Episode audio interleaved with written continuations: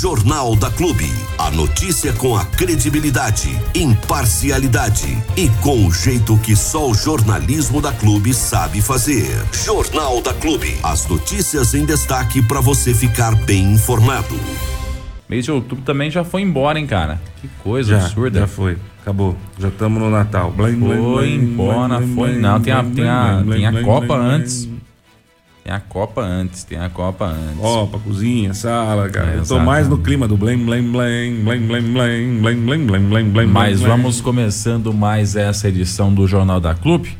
Eu queria começar, mano, destaque. Aliás, antes só de você começar, falar de Copa do Mundo, nós estamos no clima, na expectativa. Hum. É, é, é, chute, Diego Santos. O quê? Brasil na primeira fase. Ah, passa. Passa? Primeira fase passa. Chegamos até a. Ah, que até uma semifinal. Uma semifinal acho que a gente vai. Nossa, aí aguenta coração, hein? Uma Até uma semifinal? É. Rapaz. Eu acho que nós temos. eh, eh, guarda esse nome, Vinícius Júnior. Pode guardar esse nome Hum. aí, Vinícius Júnior.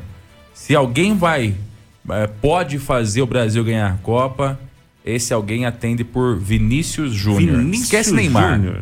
Esquece Quem? Neymar. Esquece Paquetá. Esquece qualquer outro cara. Vinícius Cara, mas o Neymar vai jogar de novo. Você vê, né? Ou ele é o cara da água? Por que da água? Aquele que leva água pro jogador. Ainda não. Não. É, se bem que pode ser também, né? O cara que leva dentro do campo, né? Pode Porque, rapaz também. do céu, essa Pode que ser. Copa é essa que ele participa? Terceira, quarta, quinta, sexta? Já não sei. Eu acho que Ele jogou na é a- época do Pelé, não é possível negócio desse. Eu acho que essa é a terceira já dele, né? Ah, muito. É a terceira, a terceira Copa dele. Muito Mas pode marcar aí, Vinícius Júnior. Se alguém vai fazer a diferença nessa Copa do Mundo, chama-se. Se ele não fizer nada, então esquece. Acabou, Brasil na Copa, esquece. Bom, vamos ficar no clima. Vamos ficar no clima, na torcida, na expectativa a gente poder aí comemorar, né? Dar um pouco de alegria pro povo brasileiro. Vamos na fé, vamos na fé que dá pé. Agora pode começar, Diego. Posso começar então, Armando Galiza? Bom, como eu disse, ah, ontem nós publicamos um vídeo e repercutiu bastante nas redes sociais esse vídeo ah, de uma fuga de um veículo ah, que acabou colidindo com uma motocicleta que estava estacionada. Esse vídeo já faz aí praticamente uma semana que está circulando pelas redes sociais. Ontem nós recebemos esse vídeo e acabamos publicando também ah, nas nossas redes sociais. E nós fomos atrás descobrir o que estava acontecendo, qual era o, ocorrido por trás dessa fuga, né? Para quem não viu o vídeo, eu vou descrevê-lo aqui. É o seguinte, tá? É uma câmera de segurança que tá filmando, né? Uma, uma calçada ali. E aí, a, de frente com a câmera de segurança, tem a Avenida Expressa Sul, né? A perimetral ali. Ela passa meio que em diagonal. O carro, ele vem pela Expressa Sul e ele ingressa na rua em que a câmera está filmando, né? Então ele sai da Expressa Sul entrando de frente com a câmera, bem de frente. Só que a, a curva que o carro faz não é suficiente para desviar de uma moto que está estacionada bem ali na rua, bem no campo de visão da, da câmera de monitoramento. Então o que acontece é muito simples. Rapaz, tem um mosquito, ele tá bem em cima Tem, da tem, câmera. tem, tem, tem. Vai bem em cima É. da bolinha da câmera, impressionante. O que acontece é o seguinte: o carro não desvia, não Hum. consegue desviar, a curva que ele faz para poder entrar na rua, ela é uma curva mais aberta e ele dá em cheio na moto, manda a moto longe. Sério? É, ele bate na moto, mo- foi pertinho aqui desse barracão da Frisocar, né, na, que tem na Expresso aqui, onde tem aquela aquela saída ali do, do, do estacionamento, sabe? Fica aquele galpão lá, enfim. É, foi bem ali. O carro entra, faz a curva aberta, ele entra em alta velocidade, né? Faz a curva aberta e dá em cheio nessa motocicleta, mandando ela metros longe. Atrás dele vem duas viaturas da polícia, é, com o giroflex ligado, que fazem o mesmo caminho que, que fez o carro, né? Claramente demonstrando que o, que o veículo estava fugindo ou em fuga das viaturas de polícia, né? Nós publicando nas redes sociais, é, rapidamente ganhou repercussão essa, essa publicação aí. E a gente foi atrás de saber o que, que tinha acontecido. Qual que era o lance ali, né? Que é o principal ponto é, é justamente esse. Pois bem, De acordo com o apurado pela reportagem da clube, o veículo que fugia estava ocupado por três pessoas. Hum. E havia sobre essas pessoas suspeita de realização de furto de laranjas. Diante dos fatos, a viatura tentou abordagem e o condutor iniciou a fuga. Pouco depois da colisão com a moto, na esquina do mesmo quarteirão, o carro colidiu em uma árvore. Os policiais conseguiram capturar dois dos ocupantes. Um terceiro conseguiu fugir a pé. A dupla mais o veículo foram conduzidos até a delegacia de polícia. Dentro do carro foram encontrados alguns sacos que suspeita-se que seriam usados para armazenar a laranja é, que seria furtada, né? A dupla foi autuada e liberada após o registro. O carro ficou apreendido. E a moto, dia que você me pergunta? Bom, a moto é de propriedade de um trabalhador, né, da empresa que fica próxima ao local do acidente. E ele seria morador de outro município, né? A informação que eu tenho é que ele é morador de Bitinga. E necessitou de auxílio para poder voltar para casa já que a moto estava sem condições de uso Ah, e ele não tá tinha como consertar a, a motocicleta. E aí é óbvio que o cara também não consertou, né? O cara que bateu não, não consertou, mandou a moto longe e o cara ficou simplesmente a pé. É isso aí. Foi isso que aconteceu. Tá? Então foi isso que aconteceu. Agora, algumas pessoas até, até questionam: nossa, a polícia tava tão atrás, né? Tava tão pra trás, por que, que a polícia não tava mais em cima? Por que, que a polícia não sei o quê? Por que, que a polícia não sei o que lá? Você imagina se em vez desse carro bater na moto fosse a polícia? O que não ia acontecer? Ou se em vez da moto tivesse atingido uma pessoa? O cara que foge de, um, de, um, de uma abordagem policial, ele é inconsequente. Essa é a grande verdade. Ele é inconsequente. Ele não tem noção do que pode acontecer. Se no lugar dessa, dessa moto tivesse uma pessoa ali, essa pessoa tava morta agora, ou sem as pernas. Dos dois, um. Ou se tivesse alguém na calçada, onde a moto bate quando é espirrada aí pro, pro lado, e tivesse atingido essa pessoa. Uma criança brincando na calçada, porque é um bairro residencial. Uma criança nem motoca ali. Podia ter sido uma tragédia das maiores imaginadas. Por sorte, foi somente a moto que foi atingida ah, por esse inconsequente, por esse bandido maluco, né? Por sorte, por sorte. Mas ah, ainda assim acabou acontecendo. Agora, a polícia às vezes ela até des- desiste da perseguição, Armando, Por, é, justamente por conta disso. Por diversas vezes eu questionei policiais já. O cara fala. Às vezes eu vejo passar aquelas motos correndo e a, e a, a polícia vai de repente reduz a velocidade, para tal. Aí eu vejo quem é o policial, depois numa outra oportunidade eu pergunto, viu, mas por que que você acabou desistindo da perseguição? Ele fala, cara, esses caras são inconsequentes. Eles entram no meio da- da- da- da- dos bairros aqui dos altos da cidade e eles entram na contramão, eles andam em cima da calçada, eles viram na- no lugar que, que não pode virar, passam em passarela, em alta velocidade. E se ele pega uma criança? E se na virada pra lá e pra cá, a viatura pega uma criança, pega uma pessoa que tá no É. meio da rua? O cara não tem nada a perder. O policial tem. O policial tem muito a perder. Principalmente se acontecer um acidente envolvendo a viatura. Né? Então, por isso que esse tipo de situação não acontece. E isso também vai muito, Armando, do, do, do, do- pouco respaldo que a polícia militar tem para esse tipo de situação. Se a, se a viatura bat- se a viatura bater numa árvore, se o policial bater a viatura num cantinho de concreto e quebrar um pedacinho de para-choque, nossa, você não sabe a, a- a dor de cabeça que é pro policial para poder explicar tudo isso, né? Muitas das vezes ele pode ser tirado da ativa, pode ser Sim, para a parte sim, interna, sim, até que se faça averiguação, se era necessário fazer aquilo, se era necessário, etc, etc, se era necessário, né? Então o policial que tá arriscando a própria vida para poder correr atrás de vagabundo, ainda tem que explicar por que, que ele fez aquilo. Não é o bandido que tem que explicar por que, que ele fugiu da polícia. Não, porque esse aqui fugiu, foi pra delegacia, foi ouvido e liberado. Isso que é difícil, né? Né? Isso é o fim do Ah, mundo. mas ele recebeu um monte de autuação. Tá, vai fazer o quê? Ele pega e enfia a autuação no porta-malas do carro e taca fogo. Não vai nem pagar. Não é? Não vai nem pagar. Agora, o policial não, o policial tem que explicar. Tintim por tintim. E ai se não tiver coerência na explicação. É isso que acontece. É isso que acontece. Eu, sinceramente, Armando, sinceramente, independente de quem ganhar a eleição no próximo domingo para governo do estado de São Paulo, espero, sinceramente, que esse tipo de situação mude em relação à polícia militar e em relação à polícia civil. Porque o que acontece hoje é estar, é, é deixar a polícia refém do bandido. É. a polícia hoje é refém do bandido.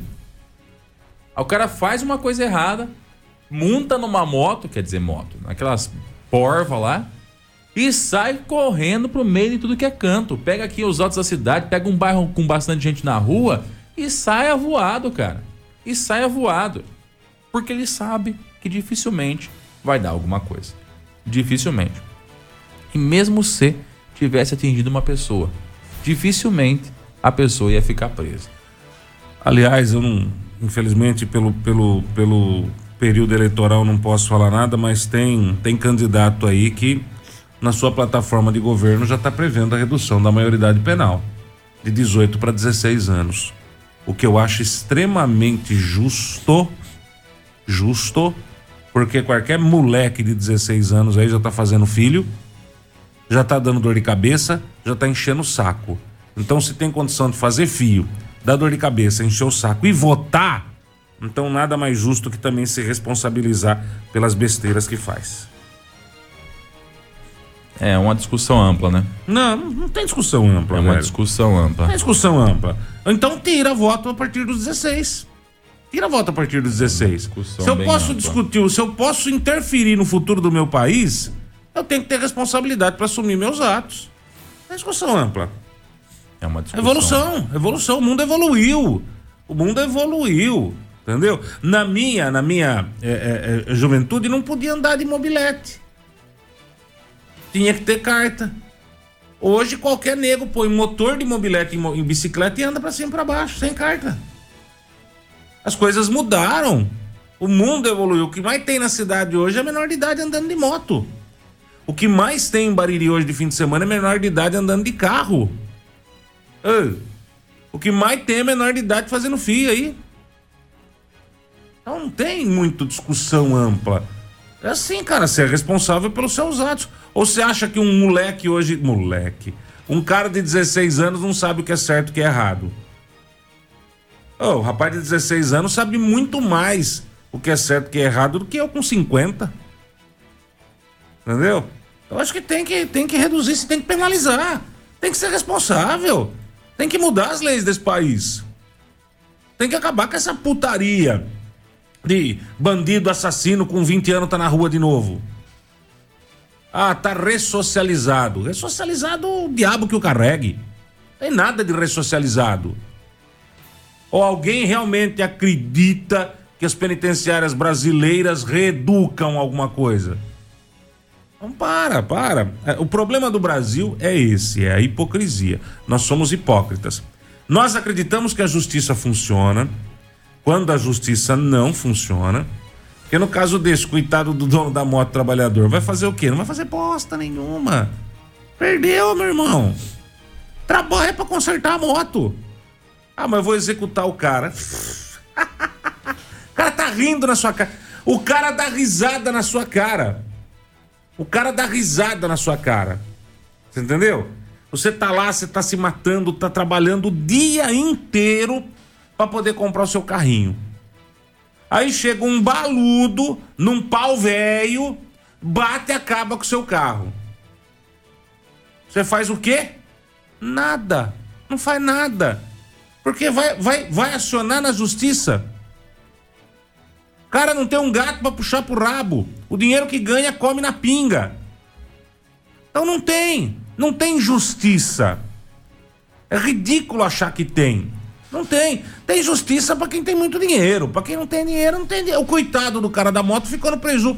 E vai ficar no preju. E não tem nada que ele faça que muda isso. Que mude isso. Entendeu? Ou você acha que o, o Ministério Público ou o juiz vão virar lá e falar, vamos fazer o seguinte. Uh, excelentíssimo promotor, vamos eh, pegar uma porcentagem do nosso salário, rico e suado, e vamos consertar a moto do rapaz, já que a justiça nesse país não funciona porcaria nenhuma. Vai. Não vai. Não vai. E aí a gente fica nessa, nessa hipocrisia ridícula de achar que as coisas funcionam quando não funcionam. Então, se, se é para escancarar o que já não dá certo, então vamos escancarar o que não. Agora, o que não pode, o que não pode. Eu tenho muito amigo policial e às vezes a gente conversa sobre isso. O que não pode é o menor, o menor, peitar policial ou fazer o que quer da maneira que quer. O cara pode passar, o menor de idade pode passar hoje na frente da polícia empinando moto. O que, que, vai, que, que vai acontecer com o menor, Diego Santos? Nada. Nada. Nada. Absolutamente nada. Mas e se esse menor baludo, drogado, noiado, matar uma criança com a moto? O que vai acontecer com esse menor, Diego Santos? Dificilmente alguma coisa. Você sabe por quê? Porque vai chegar no juiz, aí o juiz vai virar e falar assim: ah, matou uma criança? Matou, excelência, matou uma criança. Tem vaga na Fundação Casa mais próxima? Ah, ah, faz o seguinte aí. libera, não tem o que fazer. Tem o que fazer. E mesmo que um menor desse vá para uma Fundação Casa, aonde ele vai se especializar na criminalidade, porque é uma das melhores instituições de ensino no Brasil hoje, é a Fundação Casa que realmente qualifica o menor, é, na maioria das vezes, a ser um bandido profissional, a hora que ele atingir os 18 anos, a ficha dele é limpa, é apagada. Se o moleque, se o menor de idade hoje pegar e fazer o que quiser da vida, nos 18 anos a ficha dele zera. Ele é um novo homem, liberto por Deus. Deus, Alexandre Moraes ou qualquer outro ministro do Supremo. Porque a vida dele começa do zero de novo, ou seja, ele pode fazer todas as besteiras que ele quiser outra vez, na tranquilidade e na boa. Então, sim, eu sou favorável, sempre, aliás, sempre fui favorável à redução da maioridade penal nesse país. Ou então, deixemos de ser hipócrita e acabe com essa putaria de voto aos 16. Acabe com o voto aos 16. Porque se eu tenho condições de definir quem vai comandar o meu país, e quem vai definir o futuro de uma nação, eu também tenho condições de assumir as responsabilidades dos atos que eu pratico. Aliás, não existe ato mais importante que o de votar. É o seu voto que define. É o seu voto que vai comandar ou vai, ou vai definir quem vai comandar o país. Então, se eu tenho essa possibilidade, eu tenho que assumir os meus erros. E, e não tem mais criança de 16 anos, gente. Não tem. Não existe criança de 16 anos. Adolescente de 16 anos também não tem. 16 anos, na maioria, é muito mais é, adulto é, do que vocês possam imaginar e do que vocês pensam, viu? Pelo menos em cima de uma moto, atrás de um volante de carro, ou bebendo uma cerveja, uma pinga, uma cuba, qualquer que seja no fim de semana, o menor de 16 anos já tá. E dando risada na cara da polícia. E dando risada na cara da polícia. Então, se a gente chega num, num, numa estrutura, numa estrutura de sociedade onde existe uma lacuna, porque é uma lacuna isso, de poder, onde a polícia não pode fazer nada com o menor, essa lacuna tem que ser preenchida. E hoje o preenchimento disso é a redução da maioridade penal. Mas, como diz Diego Santos, é um assunto que vai ser muito discutido, muito piriri, muito pororó, muito pururu, então Vamos aguardar, né? Quem sabe um dia um menor desse mate uma família importante. Porque esse menor noiado, ele atira sem pensar duas vezes.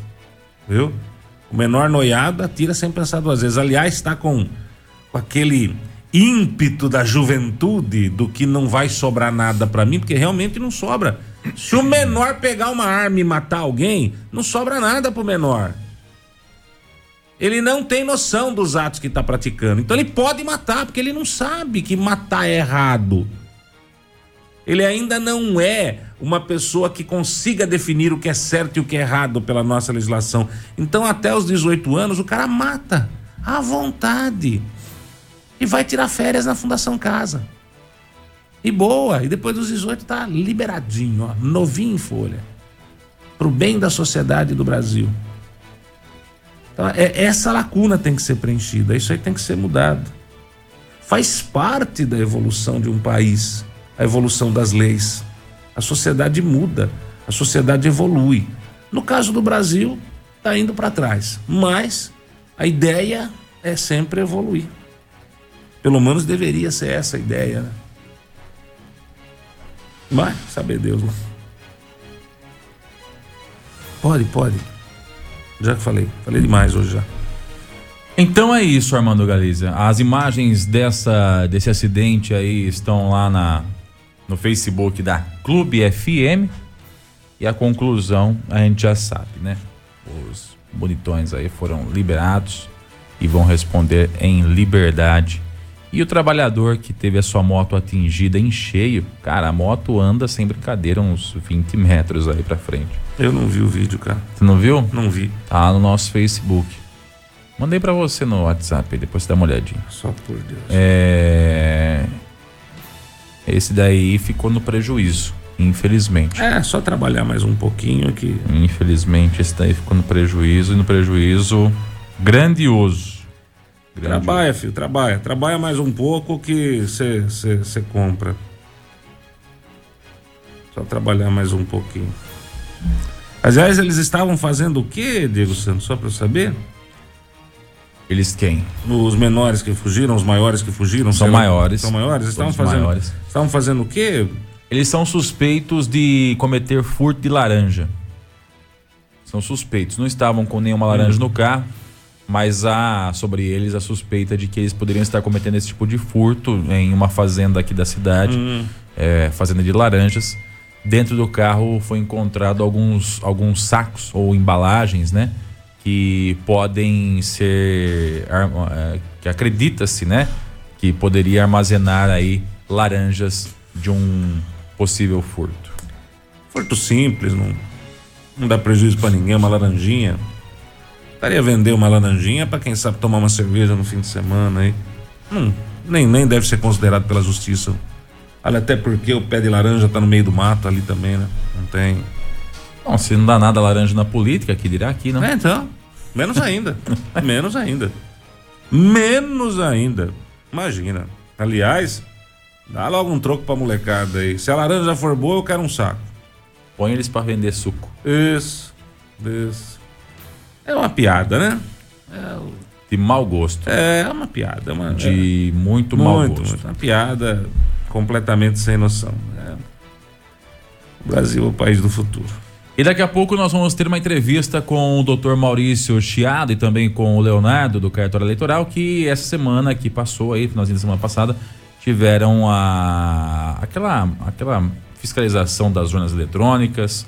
Nós falamos com o Dr. Maurício a respeito da, de, de, desse novo turno, como é que as coisas estão preparadas se vai ter demora de novo na urna, como teve no primeiro ah, eu turno. Eu quero saber qual horário que eu posso ir votar sem pegar fila. Ele responde. Eu perguntei isso para ele. Perguntei. Qual horário que eu posso ir sem pegar fila? Aliás, perguntei pro Leonardo, não foi para hum. ele, foi para pro, pro Leonardo. Ele disse a hora aí? Então, a hora disse. que o Leonardo falar, a gente vai todo mundo nessa hora. isso. Entendeu?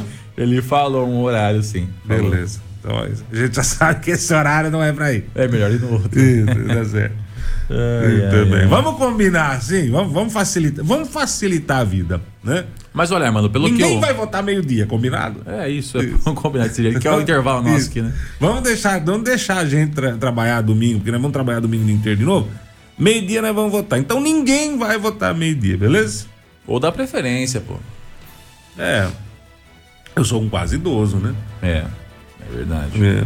Nessas, na horas, última, nessas horas a gente quer ser idoso, né? É, né? É. Na última eleição, é, a forma que estava sendo feita a, a, a, a, preferência do idoso, eu achei muito estranha, viu, Armando? Preferência é preferência. Não, Não pode é. ser um pula um, um pula um, como está sendo feito. Preferência Exatamente. é preferência. Ah, tem 30 idosos na fila e tem 50 pessoas que são idades que não são consideradas idosos. Os 30 idosos vão votar primeiro. Eu concordo. Isso é preferência. Eu concordo. Agora, não, vota um idoso, vota um de idade normal. Aí depois Peraí. o idoso. Aí depois o idoso. Aí não tá tendo preferência. Preferência. Aí nesse caso, quem tá tendo preferência é a pessoa que não é idosa que tá indo votar intercalando com o E idoso. posso fazer um parênteses também, Armando? Na, na sessão que eu fui votar, ah, aconteceu na, na sessão que eu fui votar, e eu sinceramente acho que poderia ter uma mudança de atitude com relação a, a, a comportamento das pessoas que trabalham aí na, nas eleições. Eu tenho certeza que a pessoa que fez isso, ela foi orientada a fazer dessa forma, né? É, eu achei estranho, mas tudo bem. A pessoa, é, é, na fila que eu tava, para poder fazer a votação, tinham alguns idosos na fila. E aí alguns chegavam ali na frente. Alguns idosos já iam direto na porta ali para poder Sim, votar. Sim, sim, sim. E aí fazia essa intercalação aí. Que eu acho errado, mas tudo bem. Tava acontecendo essa intercalação.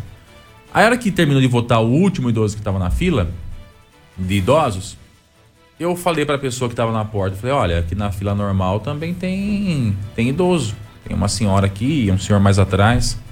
Ela virou pra mim e falou assim, bom, se ele não vier aqui, não tem como eu fazer valer a, a preferência dele. Então, mas aí os idosos nem sabem que pode. Aí eu achei errado. Eu acho que nesse caso é importante fazer uma busca ativa do idoso também. Sim, sim, Não é? sim, sim, sim, sim, sim. A pessoa que tá ali já chega lá e fala assim: Ó, o senhor é idoso, o senhor tem preferência. Pode... A pessoa fala assim: não quero ir pra preferência. Ok. Aí é a opção dele. Mas o senhor quer ir pra, pra fila preferencial? O senhor tem preferência aqui. E a pessoa vai. Porque tinha realmente uma- umas pessoas de idade avançada na fila ali que. Faltou orientação pro pessoal da Justiça Eleitoral que tá trabalhando. Uma, uma pessoa só que fique ali nas filas É, próximas. rodando todas. rodando todas. Exatamente, já é suficiente, já é suficiente. Ah, mas vai demorar mais, Diego, para eu poder votar. Paciência, vai É, em um horário mais é assim, vaziado. É, infelizmente, o, o que se espera desse segundo turno é que Amanhã seja você vai ser idoso. Hã? Amanhã você vai ser é, idoso é você vai querer. de todos. É. o futuro de todos, É. isso é fato. Né? Amanhã você vai querer ser. Tem gente que pega a filha do vizinho para poder ir no banco, só pode ter preferência na fila.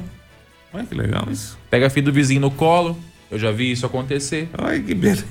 Ah, me dá aqui seu filho que eu vou lá no banco pra você pegar a fila preferencial. Ai, meu Deus. Já vi isso acontecer. É o jeitinho brasileiro. Já vi isso acontecer. É Já o vi. jeitinho brasileiro. E não foi uma ou duas, não, foram várias, viu? Às vezes eu tava em fila em banco, chega a, a Joaquina lá, com um bebê no colo. Aí você fala, mas a Joaquina não tava grávida? É o jeitinho Aí você olha brasileiro. assim, mas a Joaquina. A Joaquina é moreninha e o bebê é loiro? É o jeitinho brasileiro. Mas faz jus à fila É o preferencial. jeitinho brasileiro. né? Então, gente, é, o que é certo é certo. Cada se povo tem um existe, merece. mano. se existe a fila preferencial, ela tem que ser respeitada da forma correta, né? E a, como eu disse, tava, e repito uma vez mais, estava dizendo aqui agora, é, a expectativa da Justiça Eleitoral é que nesse segundo turno a eleição seja mais rápida. De acordo com o Dr. Maurício, uma das coisas que fez demorar mais a votação no primeiro turno foi a validação da biometria. O que, que é isso, Diego? Como não foram coletadas as biometrias de todo mundo a tempo para poder usar na eleição, a Justiça Eleitoral importou esses dados do Detran. Denatran.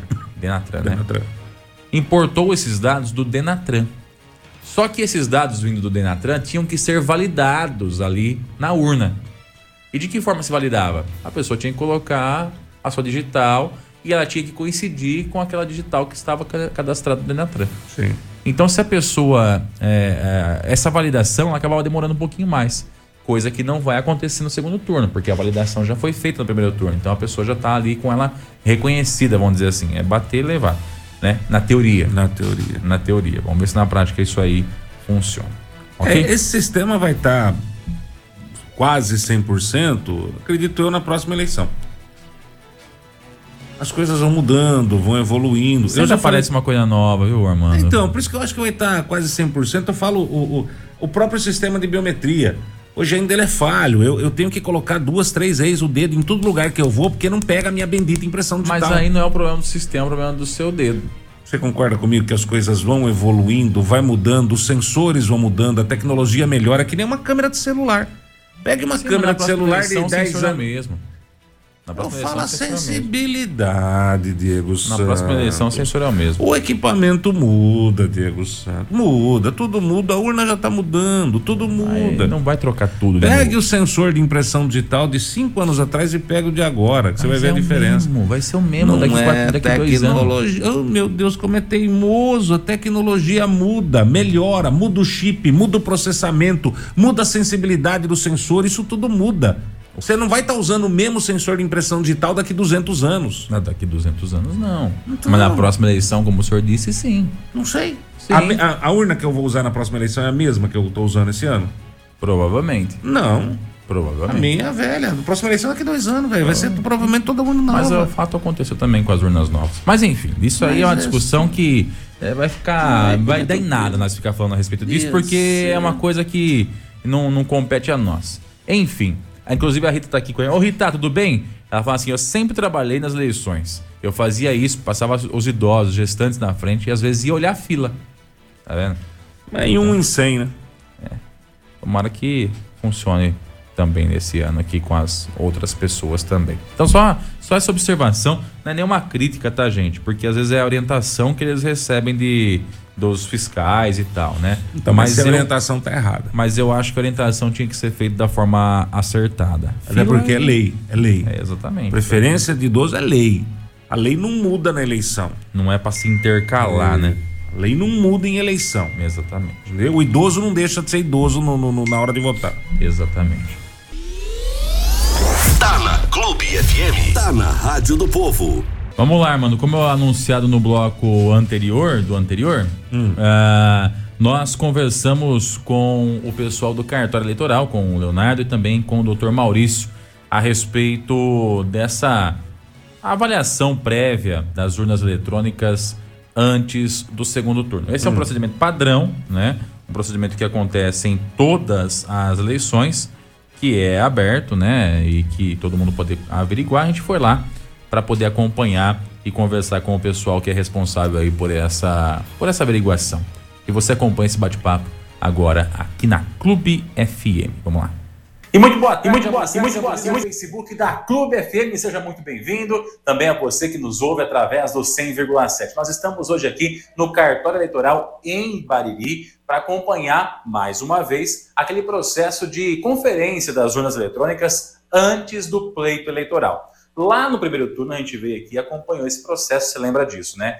E agora nós estamos fazendo esse acompanhamento também para o segundo turno, porque todo o procedimento é feito novamente. Inclusive, antes da gente começar esse bate-papo, eu queria aproveitar para mostrar para você a diferença entre as duas urnas eletrônicas. Para este ano de 2022, algumas escolas estão com a urna que a gente já conhece, né, tradicional, mas outras escolas têm aquela urna diferente, que é um modelo novo que começou a circular nesse ano de 2022, viu? Então eu vou mostrar para você a diferença dessas duas urnas aí. A primeira é essa daqui, que é aquela tradicional que a gente já conhece, né? A urna eletrônica, que existe desde 1997, se não me falha a memória, ah, que é a urna baixinha, bonitinha, que está conhecida nas propagandas eleitorais aí, nas campanhas, etc. Essa aqui é a urna. Essa aqui é a parte que fica com o mesário, e essa aqui é a parte que o eleitor vai lá para digitar o número do seu candidato, confirmar, enfim, tem o voto branco corrente.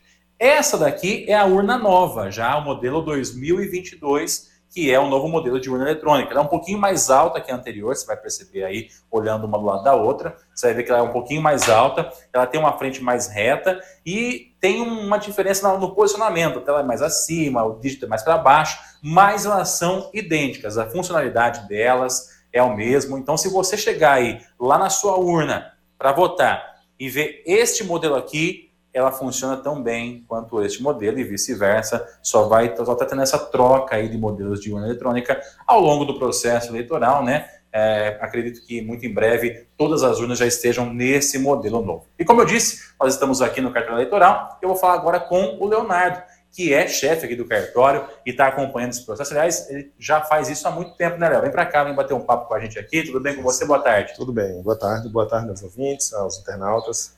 Tudo certo? Tudo certo e aqui, por enquanto, caminhando tudo muito bem, já na preparação das urnas para o segundo turno. Esse é o cara mais procurado de dois em dois anos, né, Leonardo? Além do eleitor, é também o cartório eleitoral, né? Mais do que gostaria, inclusive.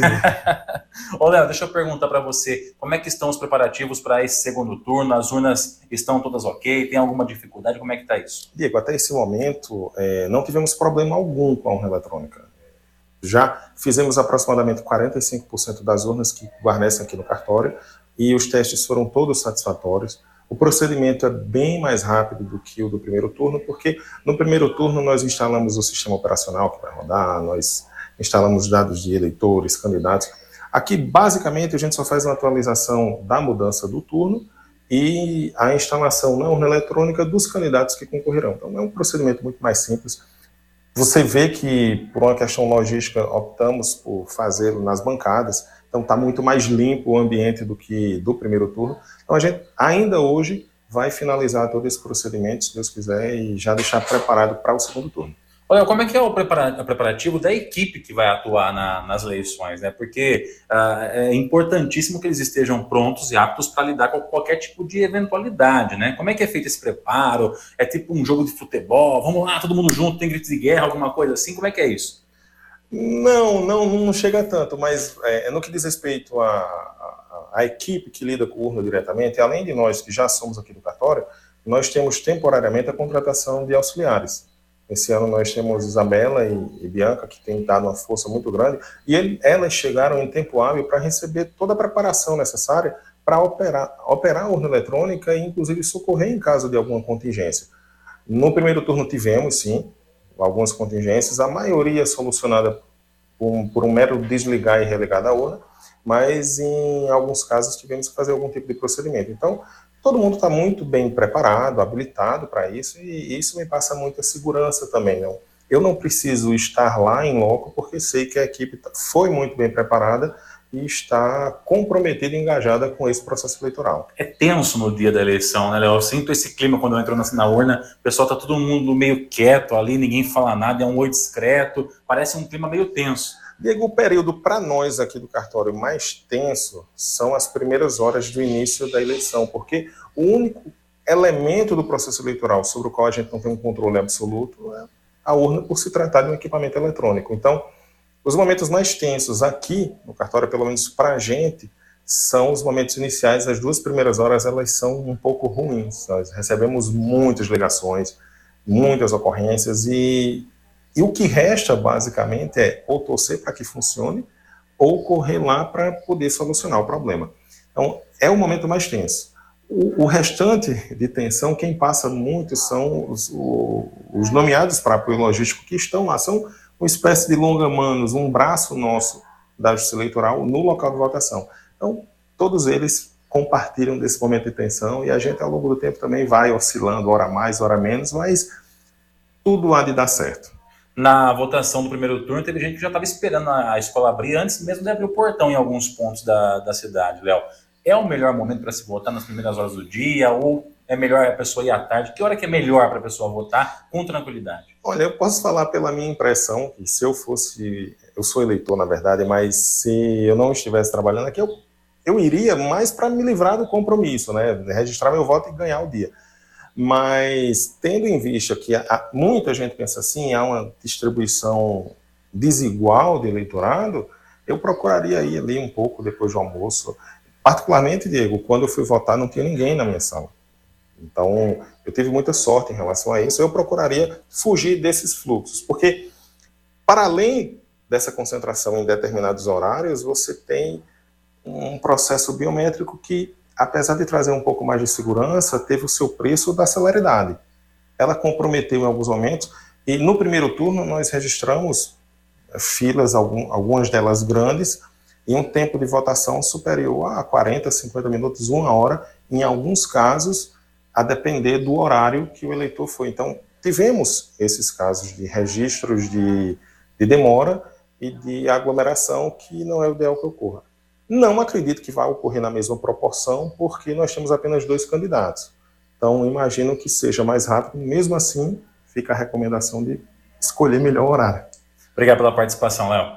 Eu que agradeço, a gente está à disposição de vocês. Maravilha, falamos então com o Leonardo, que é o chefe do cartório eleitoral aqui em Bariri. É claro, você sabe que acompanha tudo aqui na Clube FM. Inclusive, nós vamos falar agora com o doutor Maurício. Acompanha o bate-papo que a gente fez com ele, que estava acompanhando também esse momento aqui uh, de conferência das urnas eletrônicas. E nós vamos falar agora com o doutor Maurício Martinez Chiado, que é juiz aqui em nossa cidade e que também cuida da questão eleitoral aqui do nosso município. Ele que veio até aqui para fazer aquele confere antes da eleição. A gente sabe que dia 30, como eu disse e repito, tem o segundo turno das eleições. Bariri está incluso nisso, né? Nós teremos eleição para governador e também para presidente da República. E o doutor Maurício veio aqui para poder fazer esse confere. A gente aproveitou para bater um papo com ele aqui. Doutor, primeiramente, boa tarde. Prazer receber, falar com, a, com o senhor nesse momento. Boa tarde, o prazer é nosso. Boa tarde a todos os ouvintes aí da Rádio Clube 100,7 FM aqui de Bariri. Tudo certo, doutor? Tudo bem, graças a Deus. Estamos caminhando aqui, fazendo os preparativos para o segundo turno. É, o segundo turno agora é um pouco mais simples, bastante, né? Na verdade, bem mais simples. É, as urnas elas já estão preparadas, as urnas já estão separadas por sessão, já foram carregados todos os eleitores de cada sessão na urna. Então, basicamente, o que a gente precisa fazer é trocar os candidatos, né? A urna no primeiro turno ela estava carregada com o nome de todos os candidatos, deputado estadual, deputado federal, senador, né? Uhum. É, agora esses candidatos não tem mais, né? Então a gente simplesmente substitui o, esse programa, né? Esse flash que a gente chama, né? Como se fosse um disquete. Sim. Os mais antigos vão lembrar, né? A gente troca com agora só os nomes, são quatro candidatos, né? Então até a urna para carregar ela é mais rápida, porque não é aquele monte de candidatos. Ô, doutor, na primeira, no primeiro turno a gente teve uma questão que foi a questão da demora na entrada, né? Muita gente ficou muito tempo na fila aí aguardando. Nós tivemos alguns colegas aí que relataram uma hora, uma hora e pouco de, de demora na fila para poder entrar para votação. Isso foi identificado o problema? O que, que aconteceu? Foi despreparo? Foi a questão do equipamento? É, isso, não. Na verdade, o que aconteceu foi o seguinte: na, no primeiro turno, a Justiça Eleitoral estava fazendo a, a colheita da biometria, né? Houve a importação de todas as impressões digital do sistema do Denatran, que é o Sistema Nacional de Trânsito. Né? Todos nós, quando fomos, tiramos carteira de habilitação, colhemos lá a digital. Uhum. Então, o que aconteceu? Para algumas cidades menores, até o caso de Bariri, a gente já havia feito muita colheita de... Mas cidades maiores pelo Brasil aí, ou até cidades menores também, não tinham feito a colheita de digital. Então aproveitou-se o sistema do Denatran e disse: olha, vamos importar todas as biometrias do Denatran para a Justiça Eleitoral. Sim. Mas para que a gente possa usar aqui, a gente precisa validar, a gente precisa ter certeza de que aquela biometria que está acusando lá no sistema como sendo de Beltrano realmente o é. Então aproveitou-se e fez. Durante a eleição, como a gente tem esse equipamento aqui que faz a leitura da biometria, uhum. é, ao digitar o número do o título do eleitor, automaticamente puxava, né, o, já estava cadastrado aqui a, a biometria dele e precisava validar. Acontece que às vezes aquela CNH foi tirada há cinco anos atrás, a pessoa às vezes tem um trabalho manual, às vezes a pessoa trabalha na roça, às vezes a pessoa de, trabalha com determinados tipos de, né, de, de, materiais que acaba deteriorando a impressão digital. Sim. E aí não validava. E por um e o procedimento é o seguinte, tentar quatro vezes. Não dava para liberar a votação eh, sem sem tentar pelo menos quatro vezes. Entendi. Então, isso acabou atrasando, né? Porque tentava se validar, não validava, tentava se outro dedo, não, e não se conseguia, né? E só depois de quatro tentativas que poder, podia liberar. E tinha a questão também da, da própria eleição em si, que era a escolha de cinco candidatos.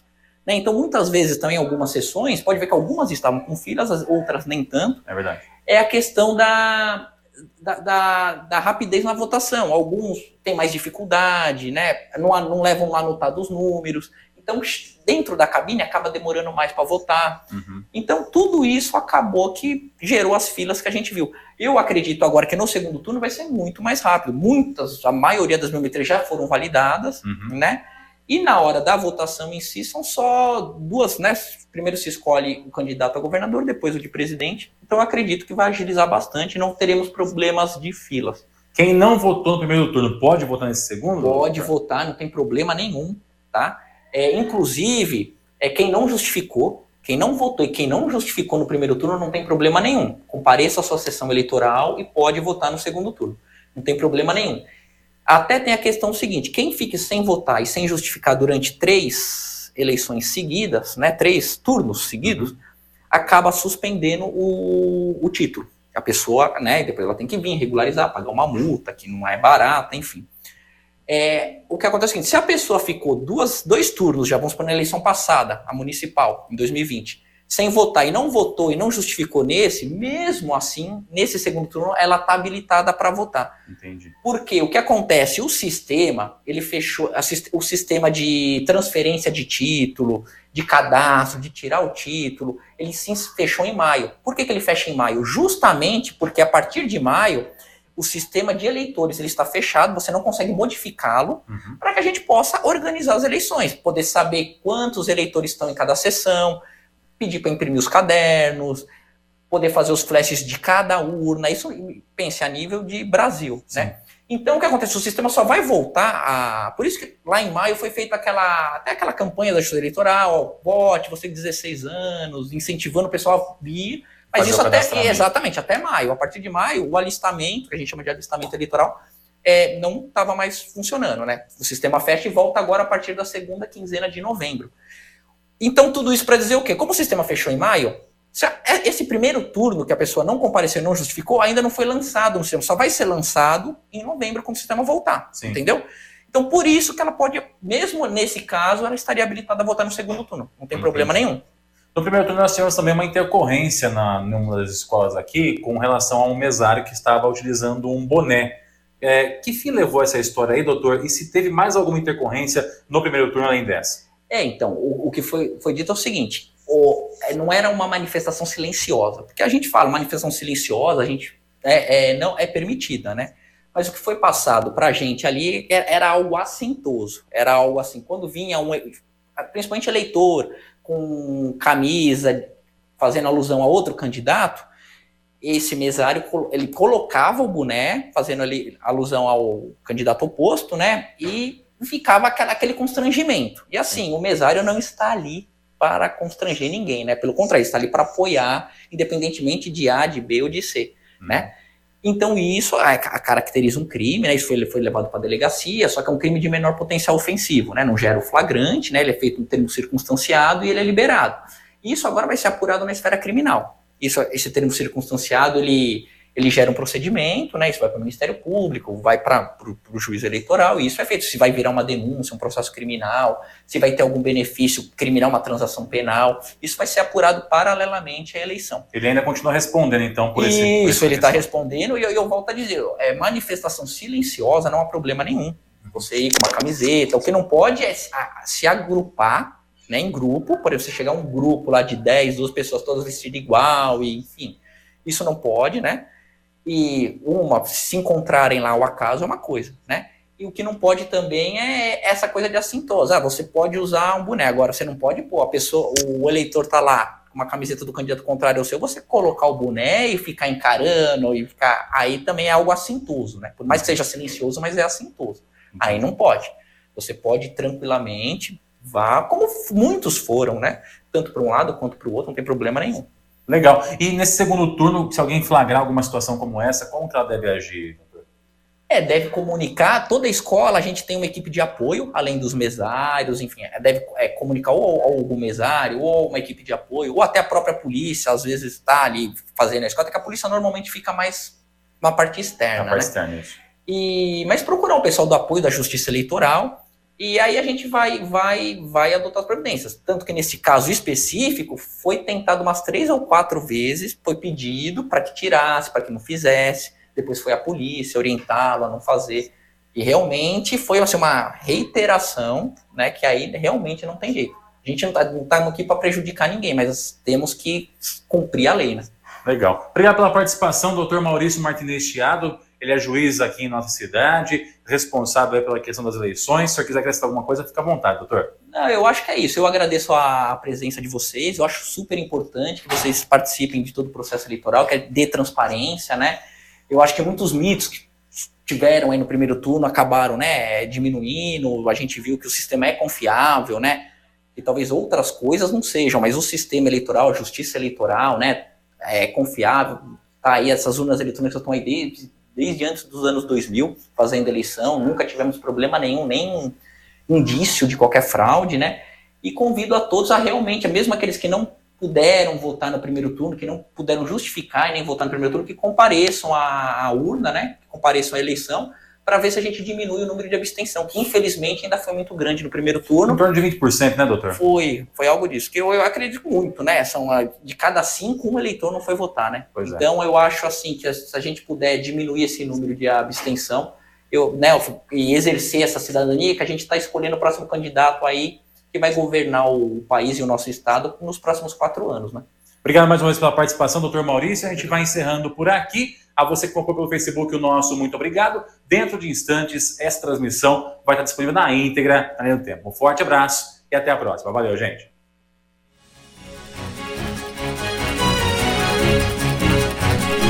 E agora aí, filho? Aí, votar, fazer aí, cumprir com seu papel é, de cidadão, né? É, participar, não se omitir e aí escolher, né?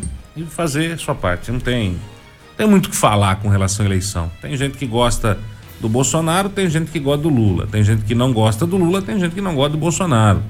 Mas aí o que manda é a decisão da maioria, como a gente está falando sempre aqui. E vamos que vamos, é vida que segue, gente.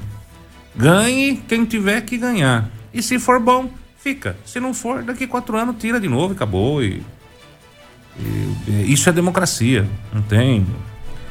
Não tem muito mimimi. É, É, bola pra frente. Eu, é o que a gente disse de atrás, né, Armando? Essa, essa, essa campanha eleitoral desse ano, 2022, aqui, tá sendo uma das campanhas mais desgastantes e cansativas de todos os tempos. Eu não me lembro de uma campanha eleitoral, seja para presidente, para prefeito, para governador, para qualquer coisa que for, tão desgastante quanto essa. Impressionante, cara. Como tá sendo.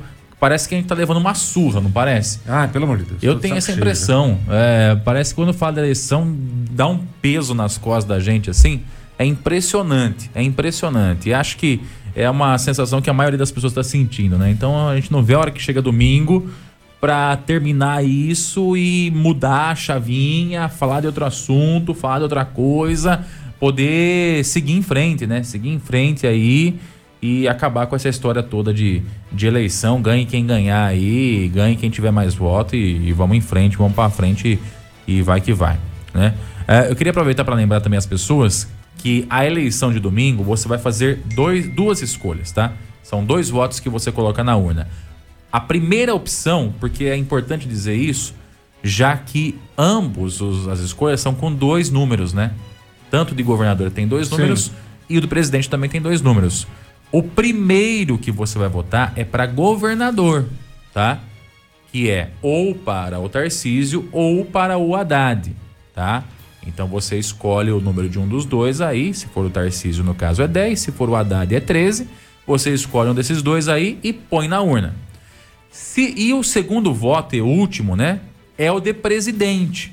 Também com dois dígitos, tá?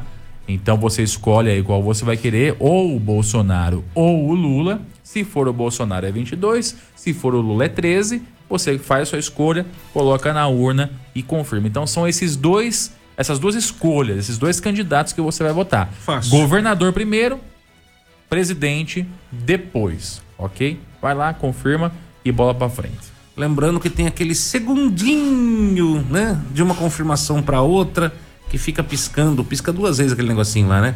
Confirme seu voto. Aí dá lá o ok, ponto.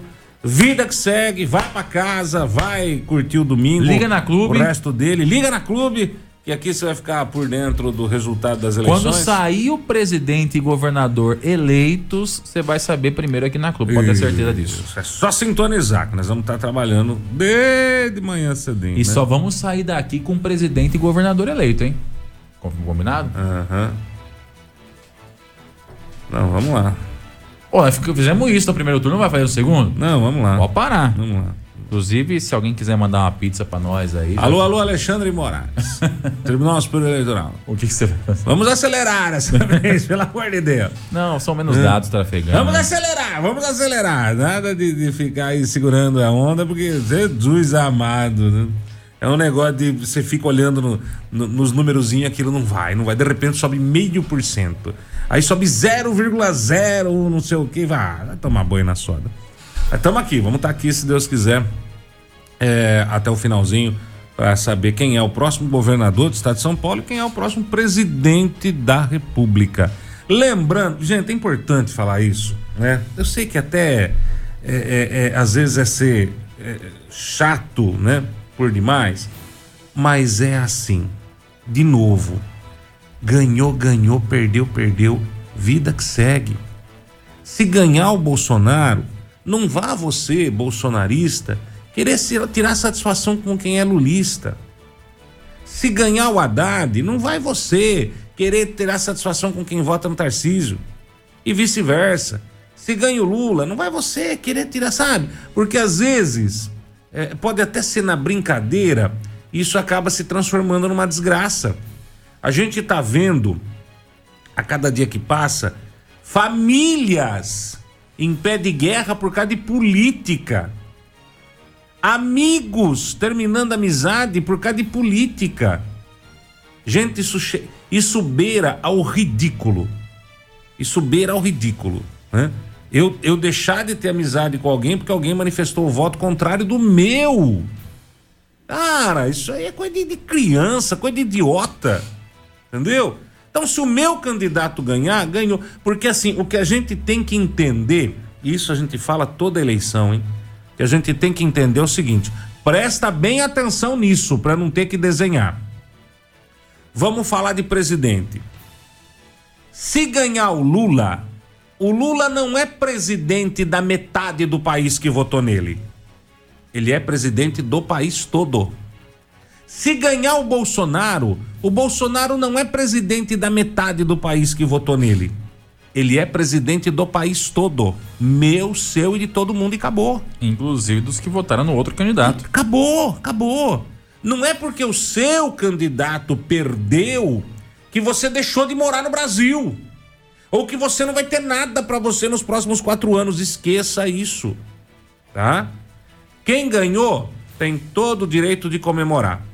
Mas não confunda comemoração com provocação. Não confunda comemoração com confusão. Porque assim, gente, vamos ser extremamente sinceros. É domingo, tem muita gente que vai estar tá fazendo churrasco, tem muito fanático do Lula, tem muito fanático do Bolsonaro.